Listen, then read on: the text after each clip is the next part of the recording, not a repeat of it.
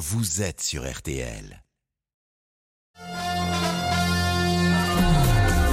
Jusqu'à 14h30, les auditeurs ont la parole. Stéphane Carpentier sur vous- RTL. Absolument, vous prenez les commandes de l'émission, vous le savez, jusqu'à 14h30, tout en direct. Un seul numéro à composer, c'est toute l'équipe de Victor qui va vous accueillir au 3210, au 3210. Le standard est accessible pour commenter euh, l'actualité. À mes côtés, euh, Lisa Marie Marquez qui est là, bien sûr. Bonjour. Bonjour Stéphane, bonjour à tous. Et parmi les sujets à commenter, c'est l'actualité en direct depuis ce matin. Ça concerne le ciel. C'était tout rouge dans les Alpes-Maritimes. Il a beaucoup plu. On va donner la parole pour quelques mots d'abord à Corinne qui est avec nous en ligne depuis Saint-Martin-de-Vésubie. Bonjour Corinne. Dites-nous à quoi ça ressemble chez vous là? Bah, écoutez, là, on est euh, dans un dans une tempête euh, qui se calme enfin, mais qui a été très violente cette nuit et les choses s'apaisent un petit peu là maintenant. Et on va décrire tout ça avec vous tout en direct, bien sûr. Vous rejoignez le standard 3210. Mais d'abord, un point sur l'actualité avec Céline Landreau. Nouvelle évacuation au château de Versailles après une alerte à la bombe, la cinquième en une semaine. Des alertes à la bombe qui ont aussi concerné plusieurs aéroports euh, français aujourd'hui. De fausses alertes qui, il faut le dire, se multiplient ces derniers jours, notamment dans les établissements euh, scolaires. 22 enquêtes sont en cours, c'est ce que nous disait ce matin le garde des Sceaux, Éric Dupont-Moretti sur RTL, le ministre de la Justice qui avertit que les petits guignols, ce sont ces mots, auteurs de ces fausses alertes, seront retrouvés, punis et que s'ils sont mineurs, eh bien ce sera à leurs parents de rembourser les dommages et intérêts causés. Au Proche-Orient, l'aide humanitaire internationale ne devrait pas arriver dès aujourd'hui comme prévu dans le sud de la bande euh, de Gaza. Les convois sont toujours euh, bloqués à Rafah, à la frontière avec euh, l'Égypte. Elle est attendue euh, demain, cette aide humanitaire. Et puis un mot de rugby avec la première demi-finale de la Coupe du Monde ce soir entre l'Argentine et la Nouvelle-Zélande. Le coup d'envoi sera donné à 21h au Stade de France et ce sera à vivre évidemment sur RTL. La météo avec vous, euh, Claire Delorme. On parlait euh, dès le début de l'émission euh, des intempéries dans les Alpes-Maritimes. Au niveau du ciel, en tout cas, ça se calme cet après-midi. Ça y est, enfin ça se calme, mais nous sommes pas à l'abri encore euh, d'un risque de vague submersion. La houle est encore très forte. On peut avoir des vagues jusqu'à une hauteur de 4 mètres, donc on reste prudent. Et encore trois départements restent en vigilance crue. Il s'agit, il s'agit donc de l'Ardèche, des, hum, des Alpes d'Haute-Provence, mais aussi des Alpes-Maritimes. Actuellement, il y a le Doubs, des OUX, hein, qui est un, qui est un des affluents de l'Ardèche, qui est en forte crue. Donc là aussi, prudence. Mais on a également dans le, dans le sud-ouest avec un fort coup de vent. On attend des rafales à plus de 120 km heure et des averses orageuses qui vont remonter vers le centre Val-de-Loire. Dernier point, les températures 16 à 20 degrés en général et jusqu'à 28 degrés en Corse. Ce week-end, ça s'annonce plus calme, Claire? Alors, euh, plus calme, je ne dirais pas ça. Disons que les pluies vont cette fois-ci concerner à partir de demain le nord et le nord-ouest. Elles vont cette fois-ci copieusement arroser les sols et on aura toujours du vent qui va concerner tout le littoral aquitain, mais également la Manche. Merci beaucoup, Claire Delorme. Claire qui revient dans RTL Bonsoir à 18h tout à l'heure pour tout vous dire sur ce ciel qui aura bien évolué. Je vous souhaite un beau week-end, Céline Landreau. Ah Bah, je vais vous écouter, ce sera formidable. Profitez bien, à lundi. À lundi. Merci d'être là. RTL.fr, vous avez toute l'actualité quand vous le souhaitez, bien sûr, à 13h05. Les auditeurs ont la parole. Avec Stéphane Carpentier. Et le standard est pour vous, évidemment, Lisa Marie. Les sujets sont très très nombreux pour réagir. Et oui, le, le répondeur des auditeurs est également euh, ouvert au 3210 et sur l'application euh, RTL. Et l'affaire Benzema Darmanin n'en finit pas de vous faire réagir. Une affaire qui se poursuit puisque le ministre de l'Intérieur a remis de l'huile sur le feu hier soir concernant euh, les liens supposés du footballeur et le groupe islamiste les Frères musulmans. Justin a souhaité euh, réagir sur notre répondeur. Benzema a juste affiché son soutien par rapport au peuple de Gaza. Euh, ça reste juste une personnalité publique qui se plaint des bombardements sur des femmes et des enfants. C'est ce qui se passe depuis plus d'un an en Ukraine. C'est ce qui s'est passé euh, dans le Haut-Karabakh en Arménie, dont on a moins entendu parler, mais voilà. C'était, je pense juste que euh, cette affaire a été lancée pour un coup de pub euh, de la part mm, de Monsieur Darmanin et, euh, et récupérée aussi par Monsieur Mélenchon. C'est mon avis euh, sur cette affaire. Marguerite a également laissé un message au sujet de cette polémique. Eh bien, écoutez, moi, je pense que si notre ministre Darmanin a dit, ce- a dit cela, c'est que certainement il a des, des preuves, il a des bonnes raisons. À mon avis, il ne portera pas plainte. Voilà, au revoir. Je précise que son avocat, Maître Viguier, a annoncé hier matin sur RTL que Karim Benzema allait porter plainte. Affaire à suivre donc. Autre sujet qui vous fait réagir, les fausses alertes à la bombe qui se multiplient. On va d'ailleurs en parler ici avec vous. Vous pouvez nous appeler euh, au 3210 pour réagir dès maintenant. Guillaume a réagi lui aux propos d'Éric Dupont-Moretti sur RTL ce matin au sujet de la responsabilité des parents. Aujourd'hui, je partage le point de vue de notre euh, ministre de la Justice. J'espère que ce ne sont pas que des paroles et que les parents des enfants auteurs des fausses alertes à la bombe vont vraiment payer pour tout ce que ça coûte à chaque fois. Je veux rappeler au passage que la police a autre chose à faire en ce moment. Il faut que les enfants comprennent la gravité de leurs actes. C'est pas possible. Leur préoccupation, c'est certainement les cours qui soient annulés, mais là, c'est trop grave. Honnêtement, il faut sévir et il faut montrer l'exemple. Voilà. Quant à Eric, il ne comprend pas la difficulté à retrouver euh, les auteurs de ces fausses menaces. Écoutez. Je téléphone parce que je suis quand même très surpris quand je constate la multiplication des alertes à la bombe, euh, bien évidemment fausses, et qu'on est pourtant capable d'envoyer des hommes dans l'espace, bientôt sur la Lune à nouveau, et qu'on n'arrive pas à retrouver le numéro de téléphone des jeux, de ces petits plaisantins. Ça, je comprends pas. Ça m'énerve un peu. Il y a d'ailleurs actuellement une nouvelle alerte à la bombe au château de Versailles qui est en cours d'évacuation. C'est la cinquième évacuation euh, en moins d'une semaine. Enfin, une actu musicale et plus légère. Les Stones sont de retour avec la sortie de leur 24e album aujourd'hui. Alexandre est fan et il nous le fait savoir. Écoutez. Bon, je me suis réveillé ce matin avec le nouvel album des Stones et franchement, le brouillard ambiant des mauvaises nouvelles, eh ben, je l'avais oublié donc euh, ça fait du bien. La musique, ben, pour moi, ça adoucit les mœurs et franchement, avec l'actu dans ce moment, c'est plutôt pas mal. Et je suis vraiment content de retrouver ces papis du rock inarrêtables.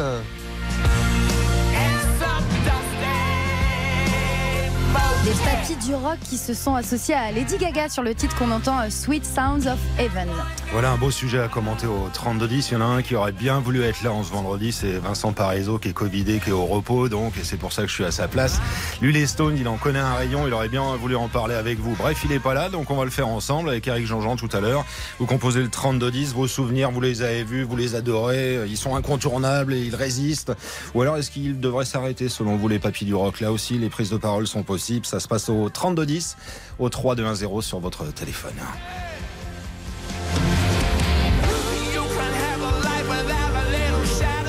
Dans, instant, dans un instant, on revient sur le déluge de pluie dans les Alpes-Maritimes avec les inondations, les dégâts et du concret. Vous nous dites comment ça s'est passé, vous nous racontez au 3210. On va retrouver Corinne hein, qui est à Saint-Martin de Vésubie et qui nous fait la gentillesse de rester en ligne. À tout de suite.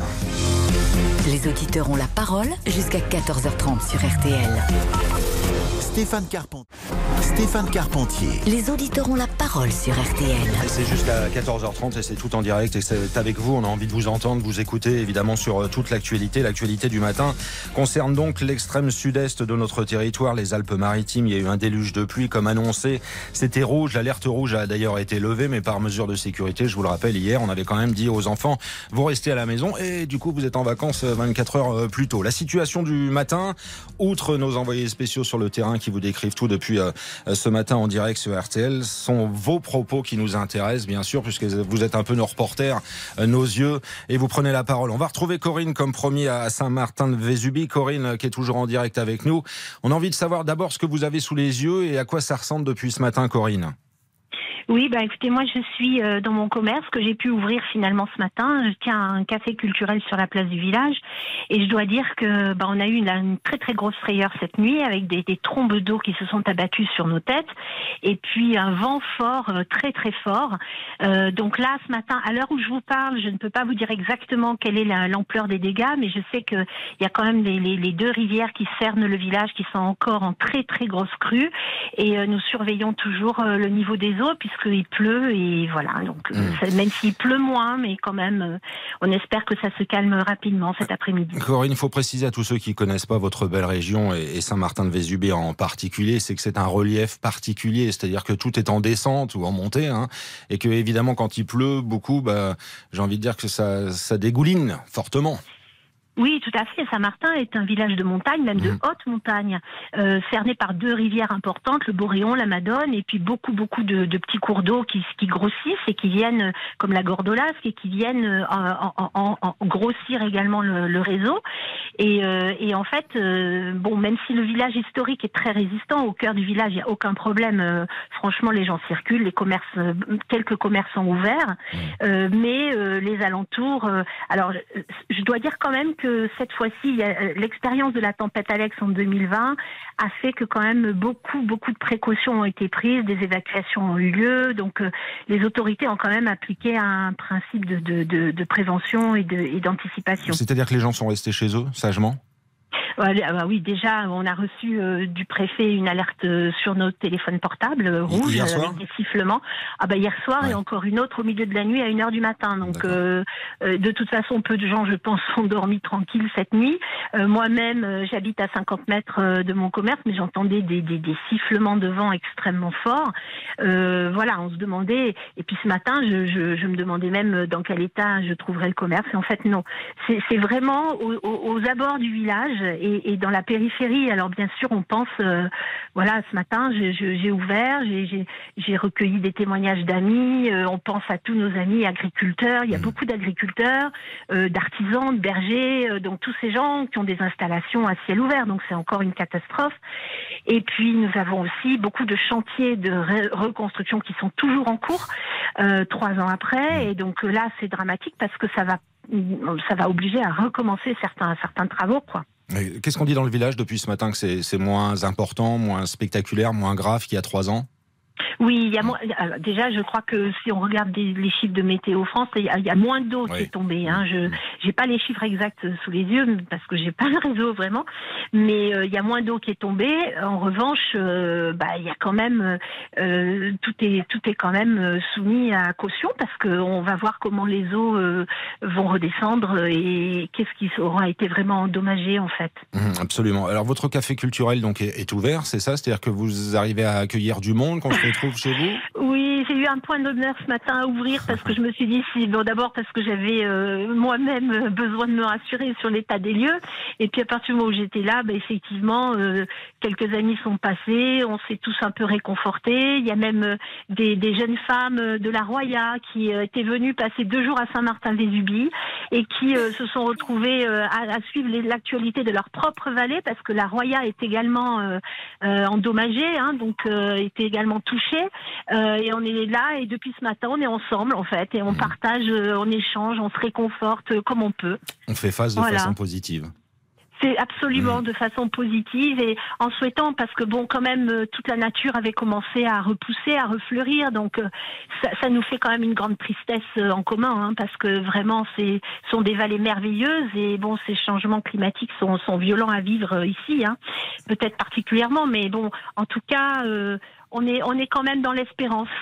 Eh ben, tant mieux. Et, et on est avec vous, évidemment, et au plus près de vous, euh, euh, dans cette belle région. Corinne, merci d'avoir partagé tout ça avec les auditeurs de RTL. N'hésitez pas. hein, si Je vous avez- en prie. On vous souhaite une belle journée malgré tout, ça va s'arranger, euh, on le souhaite. Et, et si vous avez envie de partager tout cela et votre quotidien et ce que vous avez vécu euh, ces dernières heures dans cette région des Alpes-Maritimes, donc l'alerte rouge est levée, on le rappelle. Vous prenez la parole au 3210, au 3210 sur votre téléphone. On va se retrouver dans un instant tout en direct, bien sûr. C'est vous qui avez les commandes et on va parler notamment des fausses Des alertes. fausses alertes à la bombe, oui, qui se multiplient. On le disait euh, il y a quelques instants. Versailles, le château de Versailles est à nouveau euh, évacué en ce moment même. C'est la cinquième fois en moins d'une semaine et euh, on en parle avec vous euh, dans quelques instants. Oui, les coûts financiers, les conséquences, la mobilisation des forces de l'ordre, les propos du garde des Sceaux ce matin sur RTL qui disait les parents sont civilement responsables. Est-ce que les parents doivent payer?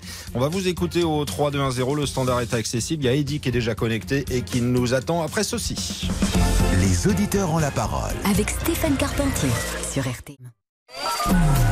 Jusqu'à 14h30, les auditeurs ont la parole. Stéphane Carpentier sur RTL. Le grand direct avec vous, vos prises de parole au 3210, Boris et Damien qui réalisent euh, l'émission, vous le savez, c'est tout en direct avec Lisa Marie et les commentaires très attendus des auditeurs ce midi concernant les fausses alertes à la bombe qui se multiplient. hein. Et oui, dans un contexte sécuritaire très sensible où le niveau urgence attentat a été activé la semaine dernière après l'attentat d'Arras, pas un jour sans des alertes à la bombe dans les aéroports, dans les grands monuments euh, touristiques comme au château de Versailles, évacué en ce moment même pour la cinquième fois en moins d'une semaine, et également dans les établissements scolaires.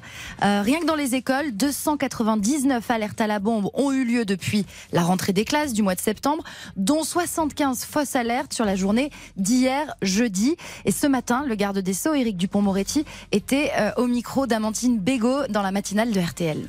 Tout ça, c'est une responsabilité collective. Mais ça veut dire quoi Que les parents doivent surveiller les portables de leurs enfants, les ordinateurs? Mais C'est ça leur sûr, job? Mais bien sûr, madame, ça s'appelle l'éducation. C'est pas plus compliqué que ça. Et après les émeutes, moi, j'ai redit, alors ça a fait hurler quelques-uns et quelques bonnes âmes, mais je m'en moque complètement, que d'abord c'était les parents qui étaient civilement responsables, les parents qui peuvent assurer l'autorité parentale et qui ne le font pas, euh, c'est c'est générateur, notamment de ces émeutes, de ces alertes, de ce fausses alertes à la bombe. Et il faut qu'on mette un coup d'arrêt. Chacun doit assumer ses responsabilités. Voilà le garde des Sceaux ce matin en direct sur RTL. Entretien bien sûr avec Amandine Bégaud. Vous pouvez retrouver sur notre site rtl.fr. N'hésitez pas. Est-ce que les parents doivent payer? C'est la question qu'on vous pose. Elle est toute simple. Et on va vous écouter justement. À commencer comme premier par Eddy qui est auditeur de Chartres. Il a 53 ans. Et je vous souhaite la bienvenue Eddy. Bonjour. Bonjour. Il faut être euh, sévère. Il faut plus de fermeté. Oh là là. Alors, euh, j'ai retenu une phrase de ce matin de Monsieur Moretti. Bon, bah, lui, il est cool, hein. Les parents doivent surveiller leurs gamins. Attends, euh, Monsieur Moretti, moi, moi, moi, je m'exprime à vous. Essayez d'être un peu plus ferme. Je vais vous coacher, moi, si vous voulez. Moi, je vais vous coacher. Moi, ce que vous auriez dû dire, vous auriez dit, oh, oh, les petits merdeux, là. Euh, les petits branleurs qui font des alertes à la bombe. Je ne veux pas que vous donniez des racailles. Donc, je vais vous traquer. Je vais vous trouver et je vais vous jeter en prison. Et vos parents vont payer. Ils vont payer le prix cher des, des, des dépassements des secours pour rien. Voilà. Des, je sais pas, monsieur Moretti, si vous avez besoin d'un coach, moi je suis là, moi. Euh, il faudrait de la fermeté. Je pense que tout le monde sera d'accord avec moi en disant qu'il faut être de, de la fermeté. C'est pas des gamins qui vont. Attends, euh, des gamins, c'est des claques dans la gueule par les parents. Si les parents ils sont trop petits, ils, ils se dégonflent. Eh ben, ils, ils disent aux gendarmes, voilà, j'ai des enfants, euh, j'arrive pas à les manier, euh, essayez de les manier. Et là, je pense que la police, ils les prendront en, en charge. Eddy, enfin- on a bien compris votre position. Vous avez un gamin, Eddy, vous? Ah, j'en ai quatre. Ouais, vous en avez quatre. Si euh, votre Ouais. gamin il avait fait ça, par exemple, qu'est-ce que vous auriez fait vous à votre Ah enfant? bah, vous- franchement, s'il fait ça, je lui mets un coup de poing dans sa gueule, je l'emmène à, la gendarmerie et je veux qu'il soit enfermé. Voilà, il n'y a que comme ça. Euh, ils- d'abord, ils feront jamais ça parce que parce qu'ils sont pas éduqués comme ça. Donc les, les, les gamins, c'est des, des, des 10 ans, 11 ans, 12 ans qu'il faut, qu'il faut les manier. Après, bah, après oui, après c'est trop tard. C'est l'éducation, hein, c'est l'éducation, c'est ce que vous nous dites, Eddy. Vous restez là, s'il vous plaît, depuis Chartres, euh, au bout de votre téléphone. On a Patrick qui nous rejoint, auditeur de Nîmes cette fois-ci. Euh, Patrick, bonjour. Alors Patrick, euh, bonjour, victime euh, victime des alertes. J'ai raté mon avion cette semaine à cause de ça, donc j'ai raté du business. Alors euh, sans aller autant dans l'extrême, oui, on, on- on manque d'un choc d'autorité. Euh, les gens réclament leurs droits, euh, mais les gens oublient leurs devoirs.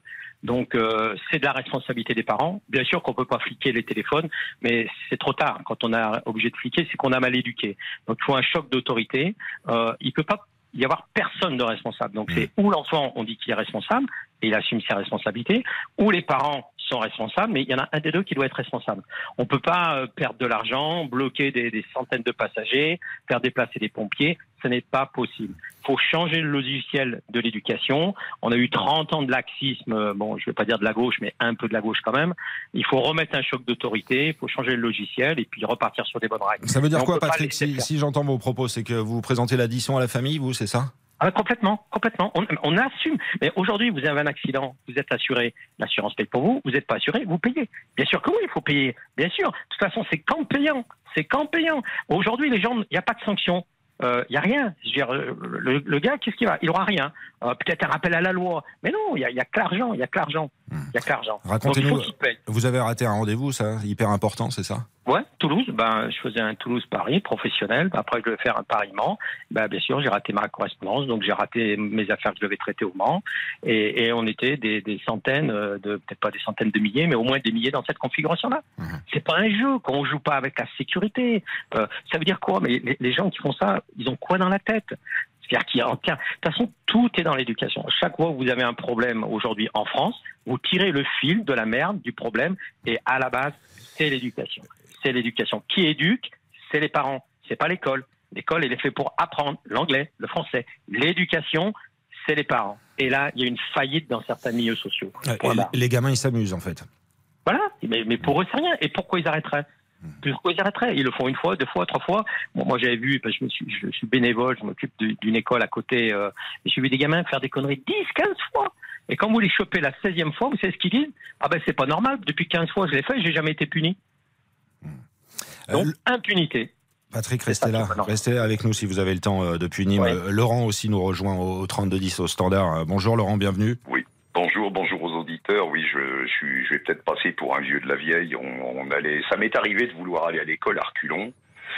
Euh, J'y allais quand même. Et quand je, moi, j'avais un, un défaut, c'est que à la première remarque dans la cour, je tapais. Et donc, je faisais du rab régulièrement le soir. J'avais à l'époque un directeur d'école qui lui euh, traitait ses papiers, me gardait, je faisais une heure de plus, deux heures de plus, et il s'était mis de cheville avec un autre prof, enfin un autre instituteur qui passait régulièrement dans le couloir, qui dit ah Laurent fait du rab encore ce soir. Je peux vous dire que ça me vexait euh, énormément. Et, quand je rentrais chez efficace? Ah ben quand je rentrais chez moi, je me reprenais une deuxième. Parce que mon prof avait été, euh, mon prof avait dirigé un réseau de résistance pendant la guerre, donc ça remonte quand même, ça date un petit peu. Hein.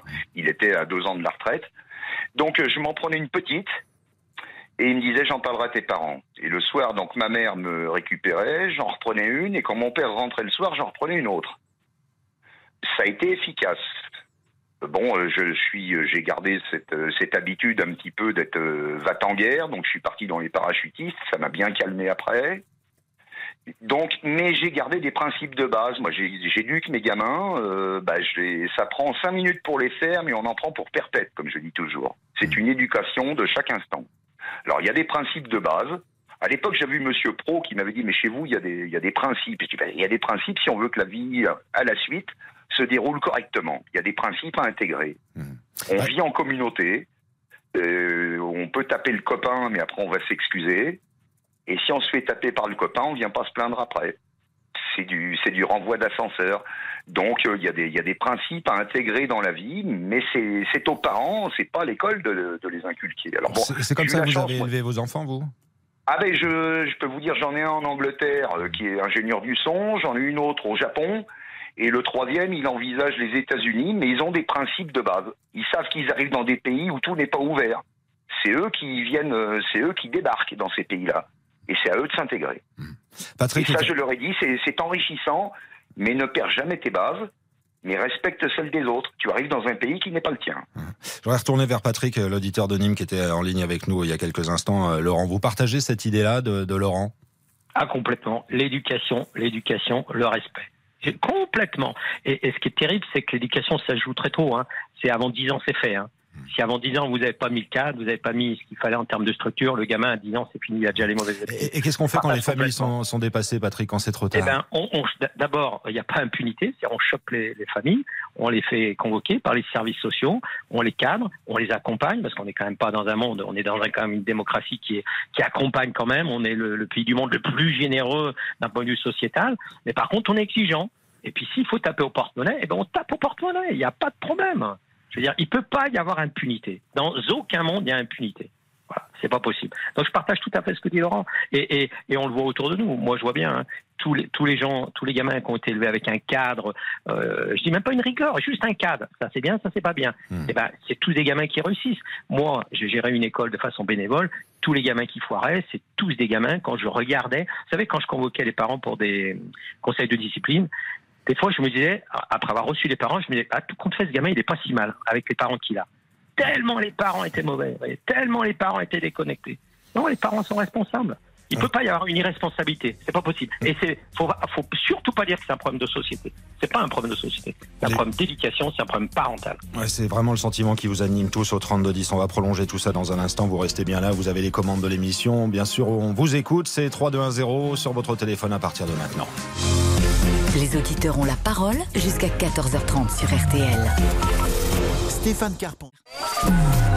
Jusqu'à 14h30, les auditeurs ont la parole. Stéphane Carpentier sur RTL. Sur les fausses alertes à la bombe en série, ce que ça coûte, les conséquences, la mobilisation des forces de police, les propos de Éric Dupont-Moretti, le garde des Sceaux, ce matin sur RTL, qui dit les parents sont civilement responsables. Ça vous inspire depuis tout à l'heure. On a écouté euh, Eddy, Patrick, Laurent. On va donner la parole à Olivier dans un instant qui a des choses à partager. D'abord les réseaux sociaux, Victor, parce que évidemment ça réagit sur le sujet. hein. Bonjour Stéphane, bonjour à tous. Oui, beaucoup de réactions. Et on commence avec celle de Lynn à Paris. C'est un scandale. Cinquième alerte à la bombe au château de Versailles. Les autorités n'ont clairement pas que ça à faire. On continue avec Émilie Danger qui réagit aux propos d'Eddy. La prison n'est pas la solution car elle crée des délinquants. Et enfin, on termine avec Antoine à Épernay. Oui, les parents doivent payer. C'est leur responsabilité d'éduquer leurs enfants. Vos prises de parole à partir de maintenant au 3210 sur ce sujet-là en particulier. Olivier nous rejoint tout en direct. Oui, bonjour. Stéphane. Bonjour. Bonjour Stéphane, bonjour à tous. Oui, bah moi euh, je trouve que oui, ça va aller dans le, dans le, le- témoignage des deux précédents auditeurs. Les parents sont sont complètement euh, je veux dire responsables des enfants, mais il y a, quand même une petite, chose aussi qu'il faut peut-être pas oublier, c'est que euh, par rapport à ces, alertes à la bombe, euh, je pense que ça fait partie de, toute cette jeunesse qui, bah, qui a du mal avec l'autorité, l'éducation, euh, parce que c'est quasiment, je suis quasiment persuadé que ce sont les mêmes qui remettent en, question les, apprentissages éventuellement de l'histoire, les apprentissages de, de pas mal de coups de, de profs. Et, et, et sur ce, euh, j'ai un petit peu un petit peu de mal par rapport euh, justement au- à la cellule familiale parce que entre ce qui est ce qui est appris, ce qui est euh, transmis euh, la journée et puis ce qu'on leur euh, ce qu'on leur dit le soir chez eux, je pense que ça passe que ça fait deux, deux mondes deux mondes différents. Donc c'est c'est c'est- là aussi que le, le, le- fossé se crée. Alors après je vais peut-être m'attirer les foudres, mais je pense que en plus les parents les parents de ces enfants là bah, pour la plupart, euh, ont déjà bien, bien, bien euh, lâché, lâché la bride déjà depuis bien longtemps. S'il y a eu une bride un jour de mise dessus euh, pour un minimum d'éducation, parce qu'on les voit bien, euh, euh, il y en a, il y en a, ça traîne jusqu'à des points d'heure, des 23, 23 heures, 22 heures. Euh, je dis pas que c'est la, la, la majeure partie des, des- des- de la jeunesse, mais il y a quand même euh, cette, euh, cet aspect-là à prendre en compte aussi. Euh, c'est pas n'importe quel jeune qui va qui va qui va dire euh, tiens allez hop je vais faire euh, une alerte à la bombe euh, aujourd'hui parce que ça m'a passé. C'est pas une lubie quoi. Je veux dire c'est pas quelque chose d'inné. Euh, faut déjà avoir un- quelque chose de réfléchi ou quelque chose. On entend ça quelque part parce que euh, je pense pas qu'un jeune de 10 ans se dise bon allez tiens 10 15 ans 20 ans enfin 10 10 15 ans adolescent bon bah allez tiens je vais faire une alerte à la bombe. Non moi je trouve ça un petit peu fort de café quand même. Ce qui m'intéresse, Olivier, euh, dans les propos qui vont venir, que vous allez partager avec les auditeurs de RTL, c'est la façon dont ils communiquent entre eux, ou alors qu'ils se disent, euh, tiens, on va le faire, parce que c'est un peu un challenge aussi. Il y a les réseaux sociaux derrière tout ça, on en a déjà parlé, mais ça peut être le cas encore aujourd'hui, ça.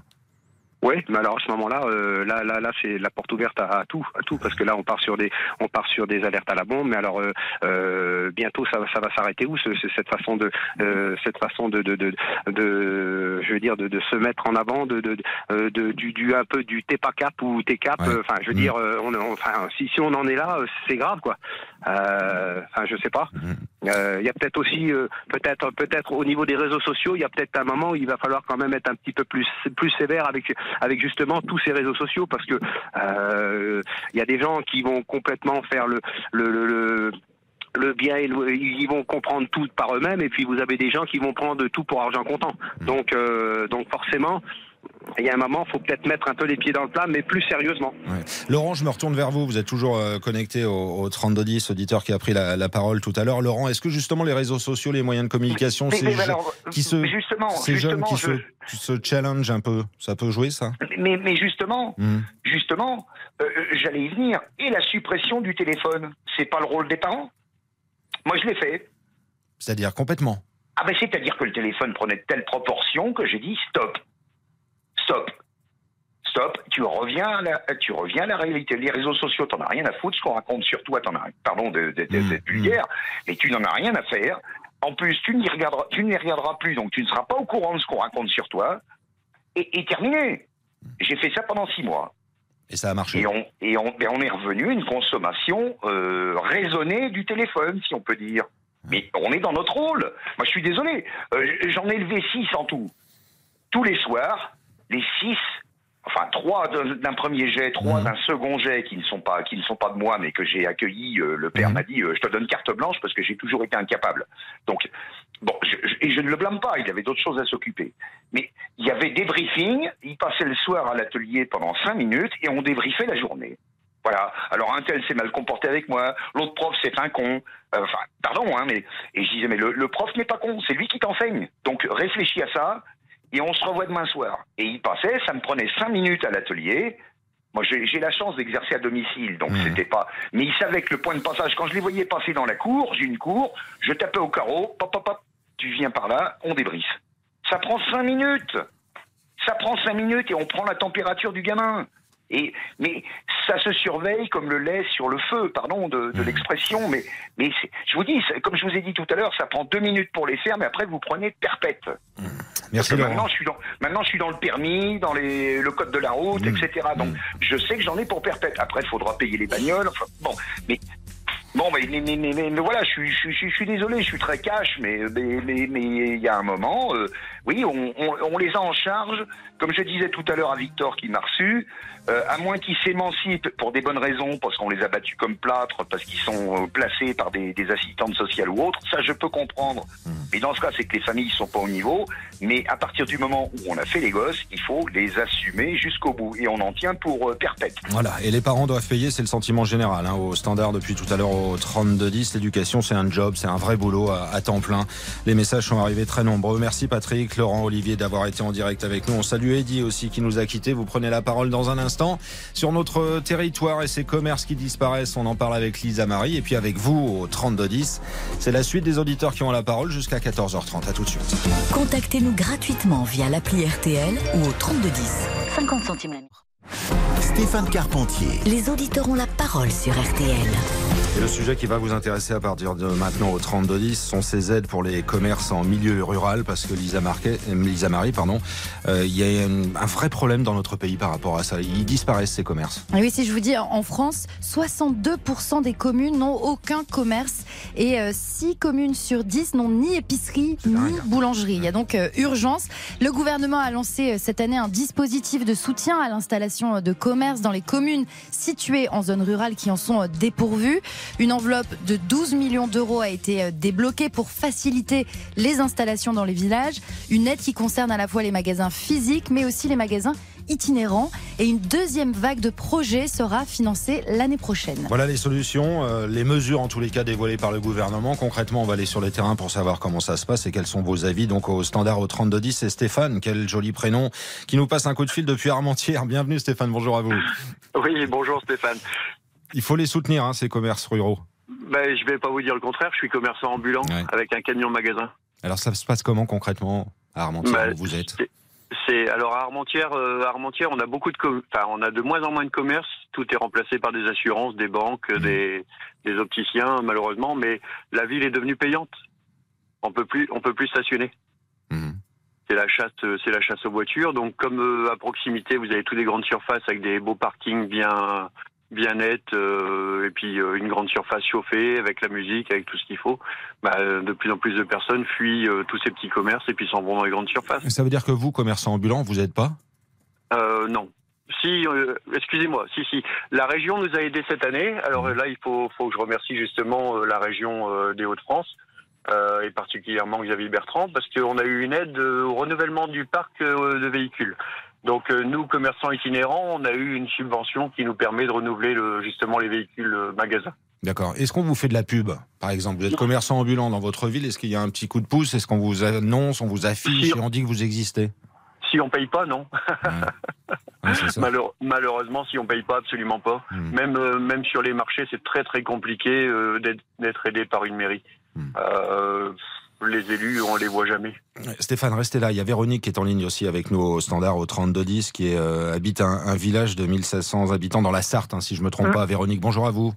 Oui, bonjour Eric. Oui, c'est un petit village en fait euh, où il y a rien. Bon, il y a- en général, il y a un café. Nous, on n'a même pas un café.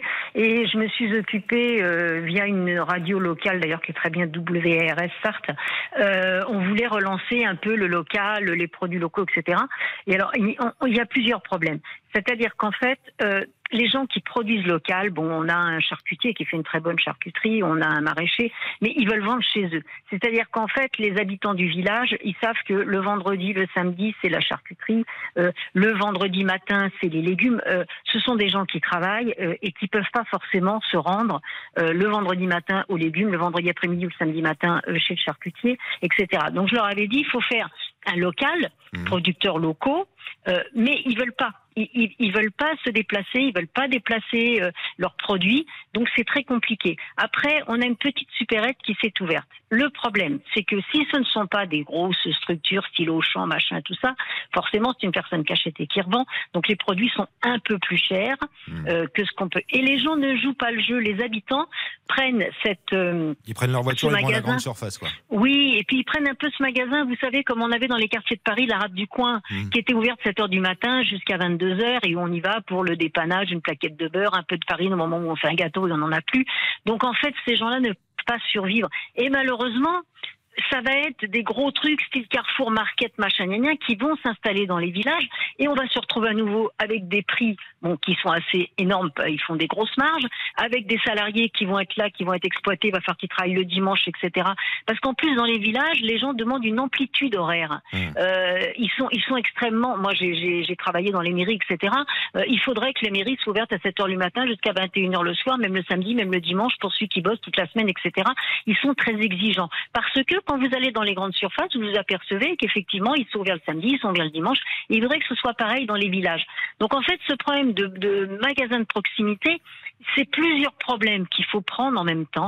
Parce qu'on a le magasin de proximité, on a l'artisanat local aussi, qui n'est pas du tout mis en avant, et puis qui est concurrencé par tous les produits made in China qu'on rentre, etc.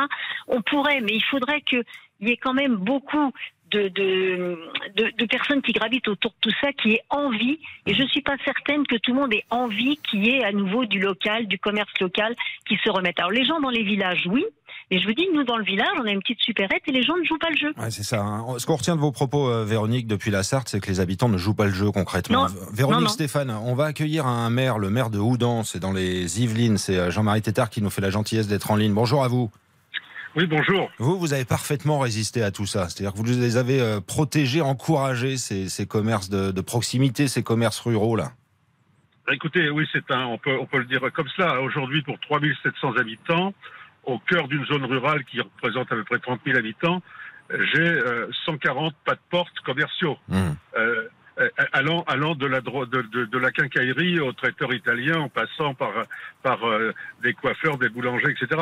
Et donc euh, ça, c'est le résultat d'une volonté que j'ai depuis 1995 euh, de- de- de- de- d'assurer un espèce d'écosystème commercial qui fait une complémentarité entre une petite zone commerciale dans laquelle il y a un intermarché, un bricomarché, mais nous sommes, sommes arrêtés là et assurer une véritable complémentarité entre cette surface commerciale très modérée en, en- en périphérie dans le village voisin et le cœur du bourg. Alors pour ça, il y a plusieurs outils euh, que je pourrais vous. vous Oui, vous c'est-à-dire que la volonté, c'est très bien, hein, monsieur le maire, mais la volonté, ça s'accompagne d'investissements de, de milliers, de millions d'euros pour y parvenir à tout ça, non? Pas, pas du tout, pas du tout. Euh, Je crois que euh, ça s'accompagne d'abord d'un soutien des élus aux commerçants, d'une association commerçante dynamique, de, de règles d'urbanisme. Par exemple, moi, les, les commerces de détail euh, ne peuvent pas se transformer en bureau ou en, en service. Elles ne peuvent pas se transformer en banque ou en agence de voyage. Euh, il faut aussi justement ne pas développer, parce que beaucoup de maires ont, ont mal à la tête lorsqu'à la fois ils veulent développer une grande zone périphérique avec des tas de commerces et des tas de franchisés, etc., et garder leur centre-ville. Je crois qu'on ne peut pas faire les deux à la fois. Mais par contre, il faut assurer une complémentarité. Je n'ai aucun franchisé. Ce sont euh, que des gens qui euh, sont des, des indépendants et qui en fait euh, risquent leur vie avec leur commerce. Et donc il y a tout un tout un système qui s'est mis en place. Et, et par contre, effectivement, j'entendais tout à l'heure, je suis aujourd'hui depuis le 1er octobre, je viens de passer mon centre-ville en stationnement payant. Pourquoi? Parce que le seul moyen aujourd'hui pour les commerçants d'augmenter leur chiffre d'affaires, c'est qu'il n'y ait plus de voitures ventouses dans le centre-ville, Ah. y, compris les y compris les voitures des commerçants eux-mêmes, que j'envoie sur un parking que je viens de construire. Et donc, euh, on retrouve de la place, j'ai mis 45 minutes gratuits, les, les, les, les gens qui viennent en voiture sont, sont heureux, retrouvent de la place, alors qu'avant, on me disait, il faut faire trois fois le tour de Houdan pour acheter euh, une baguette. Et ça, fait, euh, et ça fait un commerce pour 30 habitants chez vous. Hein. C'est spectaculaire quand même. Tout à fait, tout à fait. Et donc, et donc voilà, c'est- un résultat, mais c'est- une politique de, de longue haleine. hein, ça ne se fait pas comme cela. Et quelque part, je dirais que pour l'emploi, c'est alors pour la convivialité, c'est merveilleux parce que on, trouve des gens qui se rencontrent, qui se croisent sur le trottoir, qui discutent, euh, alors que si c'était une résidence dortoir, ils ne se, ils se verraient pas. L'inconvénient, c'est que les commerces sont peut-être un peu plus chers, effectivement, que si on était en, en grande surface, et quoique. Mais surtout sur l'emploi, moi, je me suis aperçu que finalement, la, la surf- euh, il y a plus d'emplois dans le cumul des, en- des, des- des commerces de proximité euh, que dans les grandes surfaces, à surface égale. Mais les emplois sont plus intéressants. Quand on est employé dans un petit commerce, on fait un peu de compta, on, peut- on fait un peu de rangement en rayon, on fait des relations publiques. Quand on est dans une grande surface, on est à 6 heures du matin pour mettre des boîtes de conserve dans les rayons et avec sa Game Boy pour rentrer les drives dans, le- dans le casier. Euh, bon, euh, Bah, voilà. chez vous, ça marche en tous les cas, monsieur le maire. On Voilà, l'entend ça bien. marche, ça marche, ça Merci d'avoir partagé tout ça avec les auditeurs. Je vous souhaite une belle journée. C'était précieux d'écouter justement votre expérience à vous et tout ce que vous avez mis en place avec la volonté à la clé. Ce qui a donné des résultats. 13h50, on prolonge le débat bien sûr et vos prises de parole dans une poignée de secondes. 3210 sur votre téléphone. Les auditeurs ont la parole jusqu'à 14h30 sur RTL. Stéphane Carpentier. Les auditeurs ont la parole. Avec Stéphane Carpentier.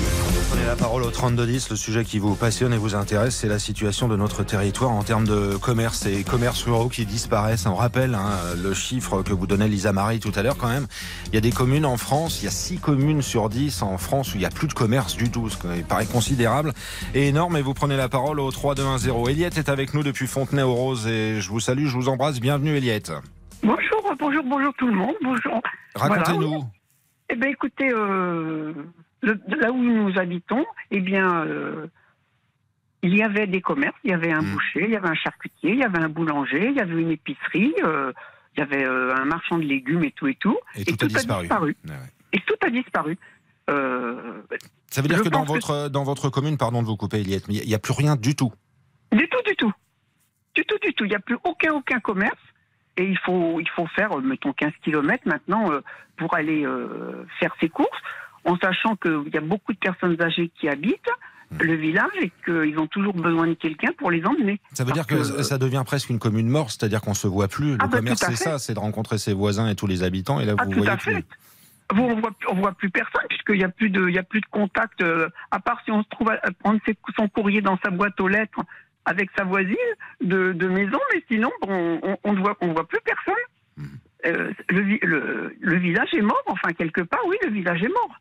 Maintenant, tout le monde va, va faire fait 15 km ou 20 km pour aller euh, euh, faire ses courses euh, ben, dans la ville un peu plus loin. Évidemment. Adrien nous rejoint. Eliette, restez là, s'il vous plaît. Adrien euh, est maire d'une commune. Vous êtes où précisément? Bonjour à vous.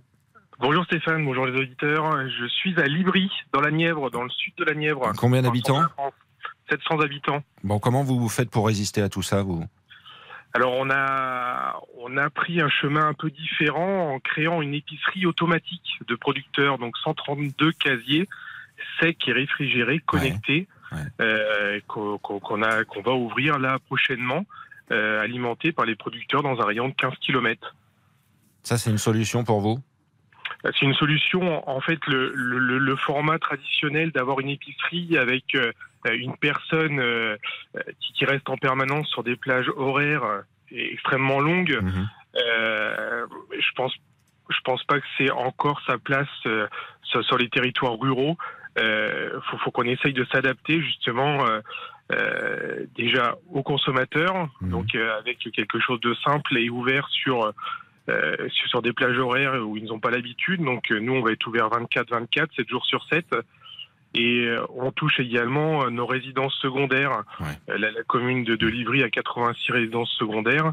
Et c'est vrai que quand tout le monde arrive le vendredi, ils sont contents de trouver de, de, de quoi manger. Ouais. Ouais, Vous avez plus rien en termes de commerce dans votre commune S'il reste euh, quoi? On avait juste un bar. Juste On un bar. Il n'y a pas une boulangerie aujourd'hui?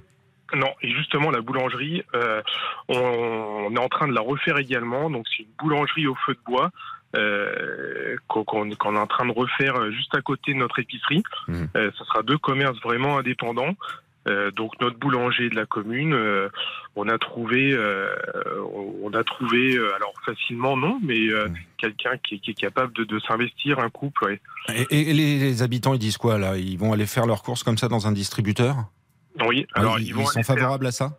Ils sont favorables. Alors après, ce que je vous ai pas dit, c'est que euh, pour quand même garder ce lien social, euh, il y a un marché aussi euh, qui est créé à côté et pour garder voilà ce, ce lien avec les producteurs, euh, qu'on n'est pas, euh, qu'on soit pas en permanence devant une machine. Ouais. Ouais, c'est c'est capital. Merci d'avoir partagé tout cela et votre euh, quotidien, Adrien, maire d'une commune donc à, à Livry avec 700 habitants. Et j'embrasse Eliette qui a pris la parole il y a quelques instants, euh, consacrant justement un peu sa désespérance avec cette commune qui n'a carrément plus du tout de commerce. Vos prises de parole au 3210, ça va se prolonger bien sûr jusqu'à 14h30. On va parler musique parce que c'est la sortie aujourd'hui du nouvel album des Rolling Stones, donc de ces papis qui nous tirent la langue et on en parlera avec Eric Jean-Jean. Vous avez des souvenirs, vous les avez vus en concert, vous les adorez, vous allez acheter l'album. Comment vous gérez tout ça? Ou alors est-ce que vous dites à contrario, bah, les papis du rock, ça va bien, quoi, c'est fini, il faut que ça s'arrête. Euh, vous partagez euh, vos prises de parole et vos sentiments au 3210 3210. Dans la foulée à 14h30, ce sera l'heure du crime. Comme tous les jours, lundi, vendredi avec Jean-Alphonse Richard. C'est un honneur de vous saluer, Jean-Alphonse. Bonjour. Bonjour mon cher Stéphane. Quelle histoire aujourd'hui? Alors écoutez, aujourd'hui je vais vous parler de l'affaire Charles Misnard. Je suis pas sûr que vous la connaissiez parce qu'elle n'est pas très connue en France cette histoire. C'était en juillet 99, lui c'est un biologiste, docteur en biologie même, il travaille au Luxembourg dans une clinique et il va être accusé d'avoir assassiné son épouse. Il a versé du cyanure dans la poche de perfusion. Alors euh, on l'accuse, mais lui il nie. Il dit moi je suis innocent, moi ma femme je l'adorais, etc. Alors vous allez me dire, euh, des gens qui crient leur innocence, euh, c'est pas le premier. Sauf que là effectivement l'enquête elle est un peu bizarre, elle est plutôt à charge. On ne sait pas vraiment euh, d'où viennent ces prélèvements qui contiennent du cyanure. On peut pas faire de contre-autopsie du corps de, la victime puisque la juge l'a fait tout de suite incinérer. Vous voyez, donc ça part un peu dans tous les sens. Les avocats vont monter au créneau.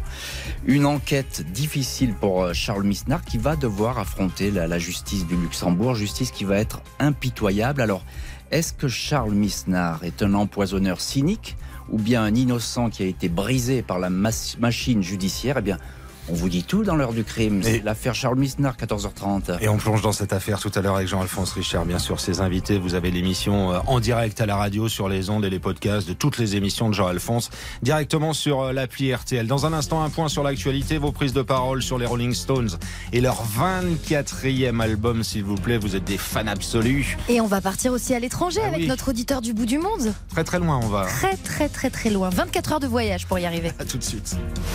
Politique, sport, culture, l'actualité complète en un clic sur RTL. RTL. Merci à vous tous d'être là. RTL 14h01.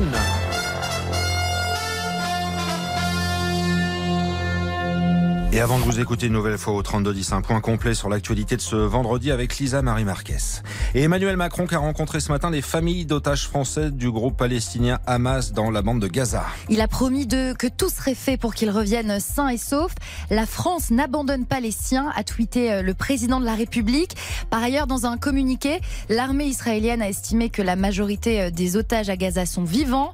Sur les 200 otages, plus de 20 d'entre eux sont mineurs et entre 10 et 20 ont plus de 60 ans, précise également le communiqué. Et concernant toujours le Proche-Orient, l'aide humanitaire ne devrait pas arriver aujourd'hui. Les convois censés passer la frontière dans la journée sont bloqués et l'entrée des premiers camions humanitaires est retardée d'au moins 24 heures au plus tôt d'après l'ONU. Chez nous en France, Lisa Marie, nouvelle évacuation au château de Versailles. La cinquième en moins d'une semaine, alors que ce matin, un suspect soupçonné d'être l'auteur d'une des fausses alertes à la bombe était justement interrogé par les enquêteurs, identifié grâce à son téléphone. Plusieurs aéroports français ont également reçu ce matin de nouvelles alertes et certains, dont Rennes, Tarbes et Béziers, ont dû être évacués.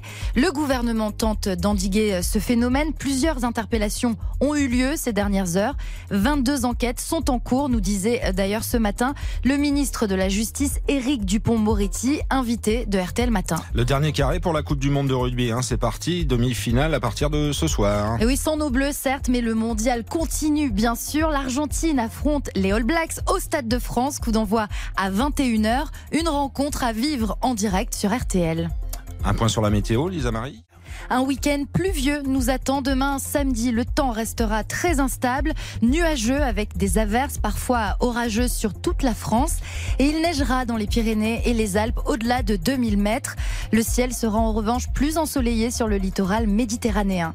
Les températures en baisse, le matin 9 à 11 degrés en général, l'après-midi 14 à 17 degrés dans la moitié nord, 15 à 19 dans la moitié sud et 22 degrés à Bastia.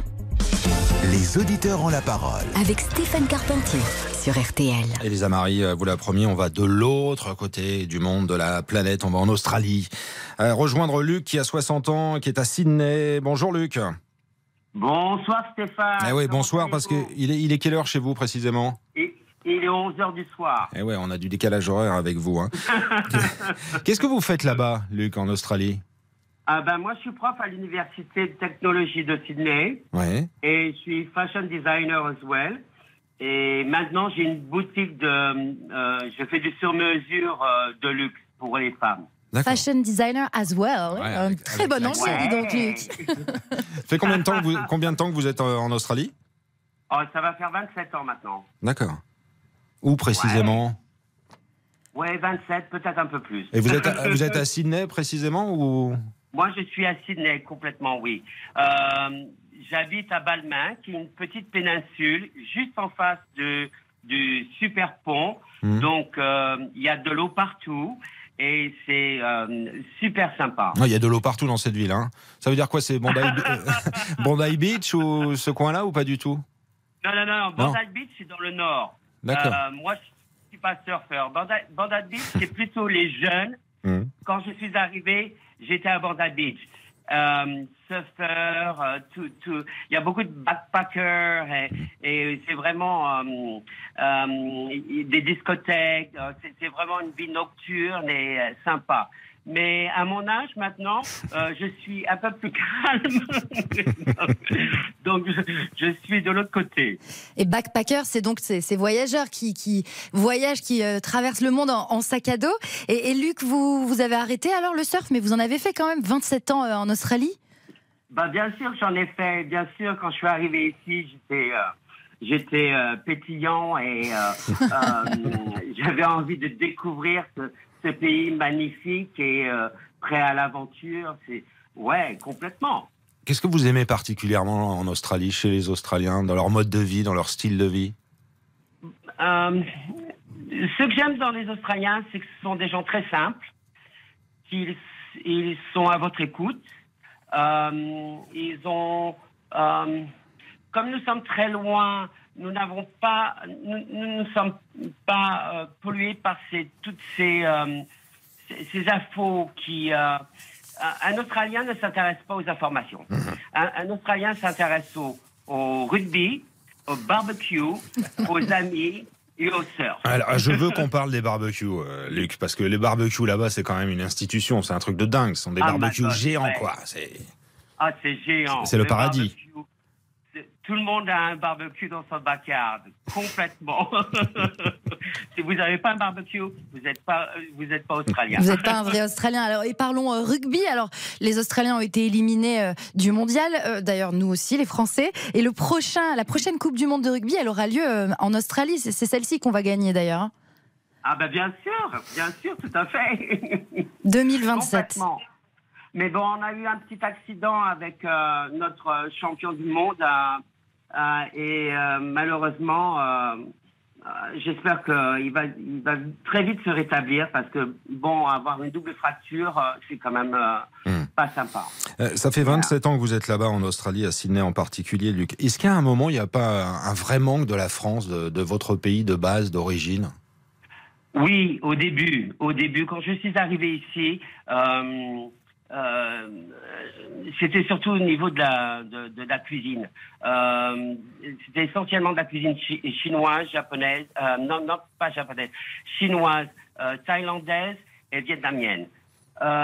Et à fur des, a- au, au fur et à me- à mesure des années, les, les Italiens nous ont apporté le goût du café. Donc, euh, les terrasses euh, se sont euh, développées parce que l'Australien ne, ne, ne connaissait pas les terrasses.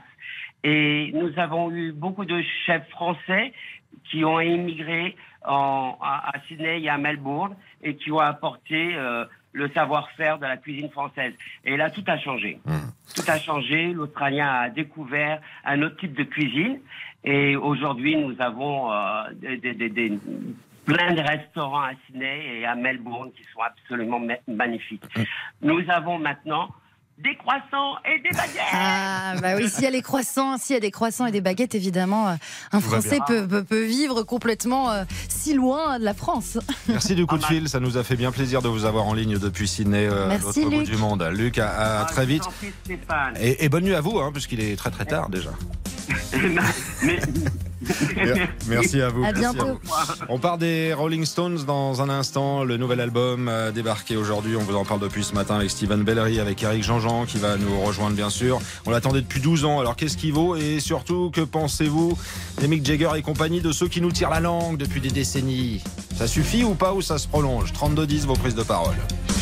Les auditeurs ont la parole. Avec Stéphane Carpentier sur RTL.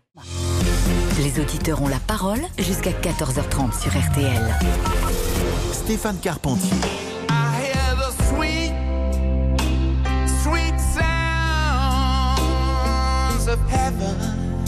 Carpentier d'accord, mais Eric Jean-Jean surtout quoi. Monsieur Musique est avec nous.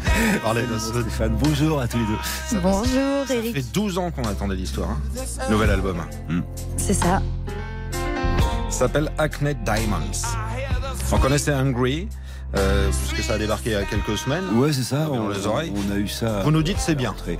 Bah moi je dis que c'est un bon album, c'est un album super réussi. C'est un album qu'on doit à un type qui euh, s'appelle Andrew Watt. Alors Andrew Watt, il est pas super connu, mais je pense qu'après cet album, on va mieux le connaître. Il a travaillé avec tout le monde. Il a euh, 33 piges. Oh, il est jeune en plus. C'est un jeune guitariste qui vient du hard rock et du punk et, euh, et qui a su euh, dompter les, les- les vieilles gloires. Il avait fait un album formidable avec Ozzy Osbourne. Il en a fait un autre avec Iggy Pop. Puis là, il s'attaque aux Stones et, et il réussit à faire sonner. Euh, les Stones comme on a toujours rêvé qu'ils sonnent depuis des années Avec 60. du blues, avec Ouais. du blues. Mais parce qu'en fait, c'est un, c'est un groupe de blues, Stéphane. C'est un groupe de blues. Euh, encore une fois, ils se sont rencontrés autour de cette musique-là, qui est le blues. Et quand ils se retrouvent, les deux, Keith Richard et Mick Jagger, justement, sur un quai de gare à Dartford, ils sont attirés l'un par l'autre. Ils étaient à l'école ensemble quand ils étaient petits, mais ils se connaissaient pas bien. Ils sont attirés l'un par l'autre parce qu'ils ont chacun des disques de blues à la main. Et voilà, et c'est la légende, quoi. Il y a plein d'auditeurs qui veulent parler euh, des Rolling Stones justement. On a Michel qui est en ligne avec nous. Bonjour Michel, bienvenue. Euh, bonjour Stéphane et bonjour Eric. Bonjour Michel. Vous me dites que vous êtes lié aux Stones, vous. Eh bien oui, euh, il, y a, il y a 50 ans, j'ai eu le plaisir d'aller au concert des, des Rolling Stones à Bruxelles. Et donc, euh, c'était un moment fabuleux. Ah, auparavant, j'étais d'abord Beatles. Et puis, quand est sorti l'album Get Your Eyes Out, j'ai été charmé par euh, cette musique, euh, le blues et le rock and roll. Hein, Il y a une histoire sur Bruxelles, c'est ça? Mais il y a une histoire sur Bruxelles de dingue, c'est-à-dire que en gros ça commence avec les Rolling Stones qui enregistrent un album, euh, Exile on Main Street, euh, dans le sud de la France, et puis il y a un procès, ils sont accusés euh, trafic de drogue, etc. Il se trouve que Keith Richards se retrouve interdit de territoire. Et donc que fait RTL, la radio des Rolling Stones?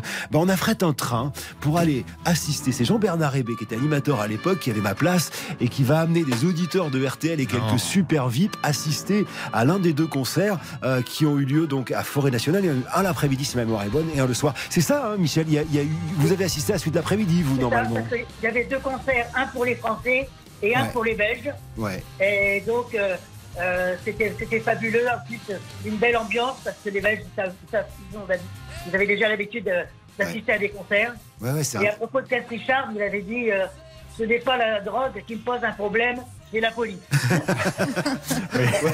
Ouais. Il en aura quelques, quelques, quelques, quelques problèmes avec la police, hein. Bah, notamment Oui. à Toronto. On va lui supprimer son passeport, il pourra pas ressortir, ce qui donnera euh, quelques, quelques petites tensions dans le groupe. Mais oui, et donc RTL et RTL est vraiment les Rolling Stones et ce concert à Bruxelles, à Forêt Nationale, avec un train plein d'auditeurs, quoi. C'est génial, ça j'adore. Michel, restez là s'il vous plaît. On a Caroline qui voudrait s'exprimer. Bonjour Caroline. Oui, bonjour Stéphane, bonjour Eric, euh, ravi de vous retrouver pour parler des Stones. Alors moi, bon, j'ai 45 ans et les Stones sont toujours euh, influencé mon univers musical euh, parce que j'adore l'univers du rock et euh, j'écoute aussi beaucoup de Johnny. Et euh, donc les Stones, ça a été une continuité un petit peu naturelle. Et euh, donc en tant que musicienne et auteur-compositeur, euh, ils ont toujours fait partie euh, de ceux qui euh, continuent de, de m'influencer quand je compose.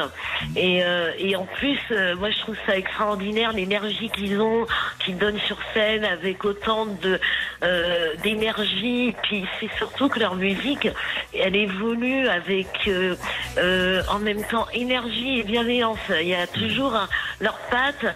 Et, et puis en plus, j'ai l'impression qu'à chaque fois, ils ils s'améliorent. Et ce qui est très rare, parce que euh, souvent dans des carrières musicales, on a toujours plus ou moins des, euh, des up and down et euh, il y, a, il y a toujours des, des petits passages à vide. Mais les Stones, ils ont toujours su s'adapter à l'évolution de la musique. Et ce qui est très très difficile, hein, vous le savez autant Ouais. que moi. Et je trouve ça génial. C'est ce que quoi. nous explique Eric avec ce jeune de 33 ans là, qui les a un peu ouais. boostés dans l'histoire. Oui, et Ah oui, oui. Mais ce que vous dites Oui. est vrai en fait, parce que euh, souvent les Stones ont, ont écouté la musique du moment. Alors on leur a parfois reproché hein, quand Mick Jagger il va au studio 54, euh, qui est le temple du disco, et qu'arrive Emotional Rescue ou, euh, ou, des, ou des chansons avec des rythmiques un peu disco que d'ailleurs Keith Richard n'aime pas. Mais n'empêche qu'ils sont dans le ton du moment. Il y a des fois ils sont un peu, ils sont un peu passés à côté. Mais enfin c'est quoi? C'est 24e album.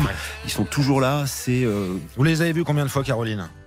Ah bah, moi, j'ai- alors j'ai jamais eu la chance d'aller à, à leur concert parce que euh, à chaque fois euh, j'étais pas présente, mais à chaque, quand je, je, je regarde sur internet euh, les images de, de leur concert, moi je, je suis à chaque fois comme une ado de 15 ans et je ça nous remémore toujours des super souvenirs. Par exemple, quand j'ai vu une interview de Mick Jagger sur votre confrère Laurent Delahousse euh, dimanche dernier, moi j'ai- j'étais là en admiration devant devant Mick. En plus, il a fait une interview en français avec un, un français pratiquement parfait. Et moi, je trouve ça hyper classieux parce que, en plus, vous n'avez pas beaucoup d'artistes français qui seraient capables d'en faire autant en Angleterre. Vous voyez, Euh, et en plus toujours avec de l'humour euh, et, et on est on est toujours euh, ébahi par euh, euh, la vitalité de Mick et on se dit je peux être pareil que lui à 80 ans, mais je signe direct. Quoi. Ah, mais en tout cas, je Donc, vous souhaite de les voir sur scène. Euh, Ils vont venir en tournée. hein. Il y a des chances qu'ils viennent ouais, en tournée. ouais. De toute façon, il m'a dit qu'ils dans l'interview, il m'a dit tant qu'on a la force de monter sur scène, on va monter sur scène. Euh, Ah mais il a raison, hein. Ah mais moi je valide complètement. Hein. Eric Jean-Jean les a vus combien de fois les... Ça se compte encore ça ou Je sais pas, la première fois, ça devait être en 89, quand ils ont commencé à faire les. Ouais, je sais pas, ouais, 20, 20, 20 25. C'est pas le groupe que j'ai le plus vu sur scène. Non, mais je, moi, je les ai vus beaucoup. Je les ai vus, aussi. j'étais derrière, Derrière vous, Eric, en, en tribune, et vous étiez pénible. Toujours. Vous savez comment j'avais gagné les places? Non. C'était un concours interne à RTL, au sein Sérieux? du personnel. Mais sérieux, on était encore rue Bayard, et il fallait faire la photo la plus originale. Une très belle avec, photo. avec Eric Silvestro, mon collègue du service des sports, et qui était avec moi au petit matin à l'époque, on avait posé tout nu sur la photo, mais vrai, dans les locaux de RTL. Je- Avec chers une auditeurs, gonflable pour cacher ce qu'il fallait cacher. Voilà. Chers auditeurs, je pense que je vais essayer de vous retrouver la photo. On va la mettre sur, euh, sur, sur le compte Instagram de, de RTL parce que je pense que Stéphane, Stéphane nous donne du collector. Euh, et j'étais pénible parce que je bougeais trop, je dansais Ah ouais, trop. ah ouais, vous- Pardon, je suis désolé, Non, Stéphane. je vous en prie. Caroline, on vous embrasse. Merci d'avoir Caroline. partagé tout ça. Et au revoir, Euh, Michel. Michel, c'est tout pareil. Euh, je crois que c'est votre anniversaire aujourd'hui en plus, c'est ça Oh Bon anniversaire, Michel. Qu'est-ce qu'on peut offrir à Michel Bon, on va lui envoyer une montre RTL Une montre déjà. RTL Bien sûr, et on lui dit Happy Birthday. On fait ça, Michel Merci beaucoup. Merci. On vous embrasse, on vous salue. Euh, Allez, Anthony merci. a envie de prendre la parole aussi, puis il y a Karl aussi qui est connecté pour parler des Stones. On fait une page de euh, réclame, de pub, on respire un peu, puis on revient avec Eric Jean-Jean tout en direct, tout de suite.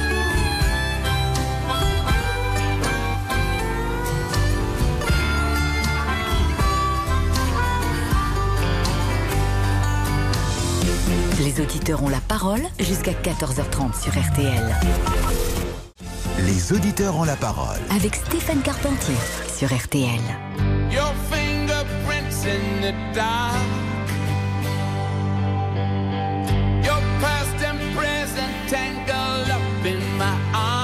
On rappelle qu'il a 80 piges. c'est ça, c'est tout. Eric Jean-Jean est avec nous pour parler du nouvel album des Rolling Stones. On l'attend depuis euh, 12 ans. C'est le 24e.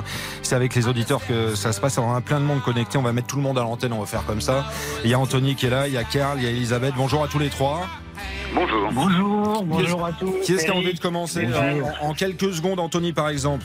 Ça, c'est une bonne nouvelle, un nouvel album Bah, c'est carrément une bonne nouvelle, surtout que quand on voit marqué dans la presse ou sur euh, Internet Rolling Stone 2023, on croirait une blague. C'est pas possible. C'est juste, c'est Ouais. juste pas possible. Moi, je suis fan des Stones euh, grâce à mon père qui, euh, qui avait rayé jusqu'à la corde Aftermath, publié en 65. Moi, j'ai vu les Stones à Longchamp en 95. Il y avait Bon Jovi en première partie. Ouais, j'y étais aussi. voilà, ils avaient mis C'était le jour où il pleuvait ou pas? Parce qu'il y a eu un jour où il a, il a, il a tellement plu, on, on- on a acheté Non. des sacs Non, poubelles. il pleuvait pas. On a acheté des sacs poubelles aux, aux- aux gens qui du bar. On faisait des trous pour la tête et les bras et on était sous l'eau, on regardait les Stones, c'était génial. Moi, j'y étais le jour où il faisait un cagnard pas possible. Bah oui, c'est la veille Euh, donc. Voilà, c'est Ouais, ça. c'est la veille. euh, Jagger avait, avait évoqué le lendemain, euh, lors du concert de l'année dernière à- euh, en 2022, Ouais, euh, en à- juillet, Paris, il a évoqué le, le soir en disant euh, c'était euh, c'était un chaos, la tempête de, Mais- 95. ouais, Mais en fait, c'est quoi? C'était un concert génial parce que c'est un- quand il se passe quelque Eh chose oui. d'extraordinaire. Ouais. Puis après, ils avaient fait l'Olympia en plus, mais c'était mortel. Cette, cette- Ah oui. cette séquence qu'ils avaient fait dans les années 90, c'était c'était chouette. Karl, c'est depuis toujours? Euh, ouais, de- depuis toujours. Bah, J'ai le même âge euh, quasiment que le producteur de- du nouvel album. Ah ouais, 33, Donc, euh, bravo. Jeune, quoi. Ouais, tr- alors j'ai 34, je suis un peu plus vieux, quoi. Je suis un, je suis un papy du rock. Très cher. Dit-il à Stéphane Carpentier et Eric Jean-Jean qui chacun ont 25 ans. Oui, c'est ça, 26, un peu plus peu. Non, mais c'est une musique, euh, c'est une musique, euh, voilà, c'est ce que disait euh, l'auditeur avant. Anthony. Anthony, c'est toujours, franchement, c'est inimaginable. Se dire euh, qu'on va s'offrir un nouvel album des Stones en 2023, je pense aux gens aussi qui peut-être ont eu 16 ans en 63 et ont acheté les premiers disques. Euh, Enfin, ces gens-là sont extraordinaires et en deux mots, je pense, extra de l'ordinaire. Je suis, d'accord. il y a des entretiens du début des, des- pardon, il y a des entretiens dès le début des années 70 où euh, Mick Jagger disait on va faire la dernière euh, tournée des Stones, après c'est bon. Enfin, lui, il est dingue, hein, Mick Jagger, il est incroyable. Moi, moi, je, voulais juste, je voulais juste te dire que pour ceux qui aiment Deep Purple, Andrew Watt avait travaillé avec Glenn Hughes. Mais L'ancien- exact. L'ancien bassiste de Deep Purple en 74 sur Burn et Stormbringer. Mm, et c'était un album qui était déjà très psychédélique, euh, Ouais. on va dire rock, mais euh, post. euh, En voilà. fait, c'est son, c'est son premier, c'est son premier vrai groupe. Pardon, là, on parle, euh, on parle un peu boutique, mais c'est son Ouais. premier vrai groupe justement. Et je pense que c'est un peu là qu'il a fait ses classes avec, avec justement cette, cet homme-là. Du coup, ça lui permet après de comprendre ce que sont les grandes rockstars quand il, travaille avec, avec Il a justement- travaillé justement avec des, des en- grandes entre guillemets légendes, Elton John, Ouais. etc. Et mais pour oui. les remettre un petit peu, euh, pas forcément au goût du jour parce qu'ils ont toujours su se renouveler, mais pour leur amener un, un petit souffle, euh, un Ouais. petit souffle et, Non, mais et vraiment. un style en plus. Andrew Watt, il a ce truc-là, c'est-à-dire qu'il prend une très grande star et il lui rappelle qui il est. Et c'est super intéressant. Il a fait ça à Iggy Pop, par exemple. Je crois qu'il y a Elisabeth qui veut s'immiscer dans ce débat de garçons. Pardon. Oui, absolument. Madame, vous avez la parole, on vous écoute, vous êtes fan? Oui, euh, oui, je suis fan. Je suis d'abord une vieille dame, fan. Et quand je l'ai entendu, j'étais ravie. Et quand je l'ai vu à la télévision, je me suis dit qu'il y a des moments où il faut arrêter. Ah. Cette vieille chose pendouillarde avec des rides partout, je me suis dit, mais non, mais en plus, je me suis dit, c'est moi que je regarde. Ah non, c'était l'horreur. c'est génial. De la housse m'a fait, m'a fait le choc de ma vie. Alors, c'était dimanche, c'était sur France 2. Voilà, Il a été- c'est- mais euh, j'ai vu tout. Alors, Eric Jean-Jean, je peux juste vous dire une chose. Un jour, mettez-moi Tom Jones, s'il vous plaît. Avec joie, avec joie. Hein, vous avec me joie. promettez, hein Avec joie, on fera ça dans Stop ou encore, je vous promets. Voilà, parce que ça fait des années que vous me le promettez, mais là, vous Ouh, vous avez une pression, vous, Elisabeth, elle est colère, colère. On vous Ouais, embrasse, non, raison, Elisabeth. elle a raison, j'ai déjà dit oui plein de fois. Il y a deux, trois artistes comme ça que j'ai promis de programmer. Bon, bref, voilà. Et je, promis, je le ferai. Et puis Pascal Amieux, le patron de la programmation, est en train de nous écouter. il a peut, raison. sinon je vais me faire casser la Stop ou encore, demain, il y aura? Ah bah, on fait un spécial encore et encore Rolling Stones. Ah ouais. C'est-à-dire qu'on peut encore voter là jusqu'à demain matin. À la fin de votre émission, Stéphane, enfin, aux alentours de non, 7 heures, euh, on peut encore voter jusqu'à 7 heures pour, euh, pour savoir quelle est notre chanson préférée, nous, les auditeurs de RTL, des Rolling Stones. Et je vous ferai le classement en direct, euh, en 10h15. les résultats, 10h15, 11h30. Je suis bavard, hein. Vous serez là en direct et tout ça? Euh, ouais, bah ouais. En vrai Foutez-vous de moi. Foutez-vous de moi, Stéphane. Non, c'est pas mon genre. Merci d'avoir été là. Merci à tous les auditeurs d'avoir pris la parole au 3210 3210. Merci euh, Lisa Marie. Bah, merci Stéphane. d'avoir été à mes côtés et à tous les garçons qui ont réalisé ce grand direct. Bien sûr, dans un instant, c'est l'heure du crime. C'est Jean-Alphonse Richard. On rappelle Eh ouais, le menu. Absolument, avec une toute autre musique euh, pour ce qui nous concerne. En, en Charles Misnard aujourd'hui, empoisonneur au cyanure ou innocent broyé par la machine judiciaire. On vous dit tout, tout de suite, dans l'heure du crime. RTL. Bonjour, c'est Ophélie Meunier. Le journal inattendu sur RTL. Chaque samedi, retrouvons-nous pendant une heure en direct sur RTL à 12h30 pour le journal inattendu. Les informations du jour avec les reportages éclairants de la rédaction et un invité qui nous livre son regard sur l'actualité. Le journal inattendu, c'est tous les samedis en direct à 12h30 sur RTL. Vous avez manqué une émission? Retrouvez-la sur rtl.fr et l'application RTL.